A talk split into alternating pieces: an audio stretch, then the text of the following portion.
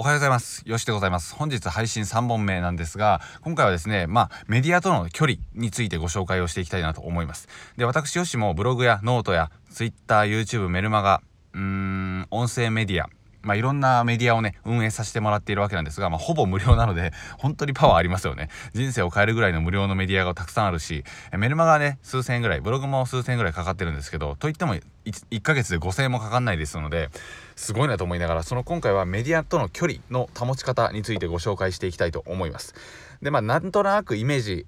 があるかなと思うんですけれども、Twitter だったら結構距離が近い感じがしますよね。まあ、TikTok とかだったらもうその人が見えてるわけなので、さらに近くなっていくと。まあ、昔はね、こういったあの、ソーシャルネットワークサービスというんですかね、SNS があんまり発達してなかったので、なんかね、微妙に距離感があったんですよね。ブログとか思い出してみてほしいんですけど、結構距離ないですかね、ブログ。その人のうん、動画とかが貼ってない限り、普通にテキストベースだけでブワーっと文字が並んでしまっていると、あんまりね、距離感っていう風なのを縮められないんですよね。まあ、それがブログのいいところでもあるんですけど、え今度はこのラジオとかになってくると、もうその人の声だけ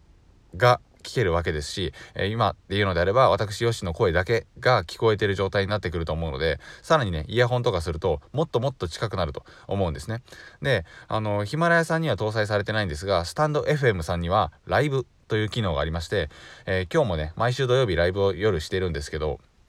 あの、コラボライブを太陽さんとしてるんですけど、えー、それで言うのであれば、距離がね、本当に近いと思います。その人がコメントをパパパッと打ったら、その、僕たちがコメントを返させてもらうみたいな、そういう風な感じになるので、ライブっていうのはめちゃめちゃ距離が近くなるんですよ。なので、来てくださった方とのコミュニケーションをうまくとっていったりだとか、この収録とはまた違うような感じで、来てくださった人にフォーカスして喋っていったりだとかっていうような感じのことがよりしやすくなるんですね。この収録型のラジオで言うのであれば、やはり聞いてくださってる方をファーストに考えるんですけれども、やっぱ喋ってるのは僕だけなので、例えば、えー、こういったところでこういうふうに思われませんでしたか？みたいな感じの、あの、相手への問いかけ、聞いてくださってるあなたへの問いかけがないと、どうしても自分のペースで一生喋っちゃうみたいな感じになるんですよ。わかりますかね？この感覚。とかっていう風なのを聞くのも、相手に対する問いかけですよね。相手がどう思ってるかっていうようなことを自分の言葉で代弁してあげるっていうのがあると、さらに相手もあなたも聞いてくださりやすい環境が続くという風な感じです。で、ブログとかでも、例えば、ほにゃららだと思いませんか？とか、こういったお悩みで悩んでませんか？みたいな感じの問いかけ形式があるのは、あれは完全に会話のキャッチボールをするためです。会話のキャッチボールがあるからこそ、読み手の心を代弁してもらっているので、読んでいる人としては、そうそうそうそう、そうなんだよ。みたいな感じで、どんどん次の方向へ、えー、下の方向へ読み進めてしまうという風な感じですね。でもこれが全く逆で、例えば自分語りだけ、えー、俺は最近、えー、テニスをしていて、えー、俺は最近ホニャララで、え昨日ご飯を食べてとかっていうような話は、あの芸能人とかにならない限り、アイドルとかにならない限り、普通の人が書いても基本的には読まれないっていうような感じになります。はい。なので、自分語りは結構大変なんですよね。ラジオとかでもそうですけど、自分のことばっかりずっとずっと喋ってしまっていると、アウチってなってしまうのは、聞いてくださってる方の心が代弁できないからです。つまり、ユーザーファーストで、リスナーファーストで考えられないからっていうような感じになります。で、距離感の話に戻していきますと、距離がね、えー、近い方が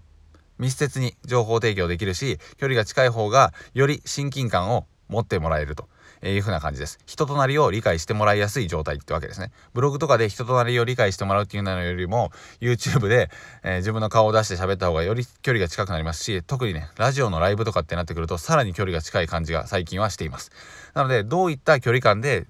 あなたは発信をしていきたいとお考えでしょうかまあそんなの考えてねえよっていうような人もいるかもしれないですけど、この距離感で結構大切になってくるんですよね。距離感が近ければ近くなるほど、どうしてもね、え、デメリットとしては、まあなーなー感というのが生まれてしまう可能性があるので、この辺りはちょっと注意して発信していく必要があるんじゃないかなと思います。まあ、特にね、自分のサービスであったり、自分のコンテンツを、あのー、手に持っている場合は、販売されている場合は、こういったところは注意が必要ですよね。でも、ただただひたすらに人と仲良くなりたいっていうのであれば、やはりライブをどんどんしていくべきですし、その人たちとのコミュニケーションを持っていけるというふうな感じです。で、今度は逆に、じゃあブログとかで親近感であったり距離感を縮めていこうと思った時にどうすればいいのかっていうのが結構大切になってくるんですけどあのー、前述の通りでブログはちょっと距離感がありますのでここでねどうすれば分かりやすく距離感を縮めて伝えることができるのか